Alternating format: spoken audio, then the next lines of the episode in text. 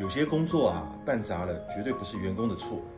对于啊工作啊做的不理想，很多老板啊都会在第一时间啊责备员工，这就是啊很多员工啊口中的惯老板。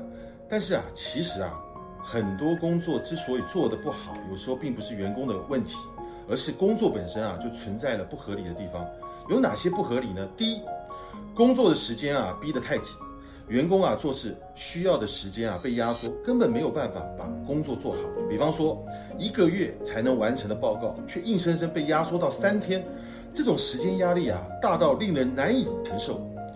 按部就班能做好的东西确实需要时间，但是领导啊老是想走捷径，还要跟上级老板来邀功，这个团队怎么可能做得好呢？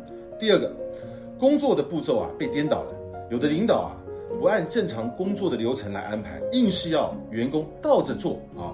比方说，研发一个产品，不是先定方案再做原型，最后量产，而是一边定方案，一边做原型，一边量产，这完全颠倒了设计跟生产的次序，怎么可能把产品做好呢？第三个，工作的范围太大了，能力强的员工啊，常常被分配太多的事情，甚至要帮忙处理别的部门的烂摊子，员工啊，再努力。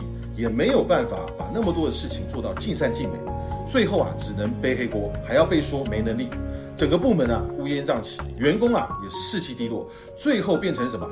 多一事不如少一事，苦干实干，撤职查办。所以啊，问题的根源在于管理层啊偷懒不去处理，只会推给下属。所以啊，做不好工作的原因，很多时候啊不是员工个人的问题，当出了差错，不要急着怪罪员工，而是要反思一下。工作本身啊是否合理？相信啊这个对改善问题啊更有帮助。别小看这一点啊，做人做事啊就是从这些小小的意识啊开始改变的。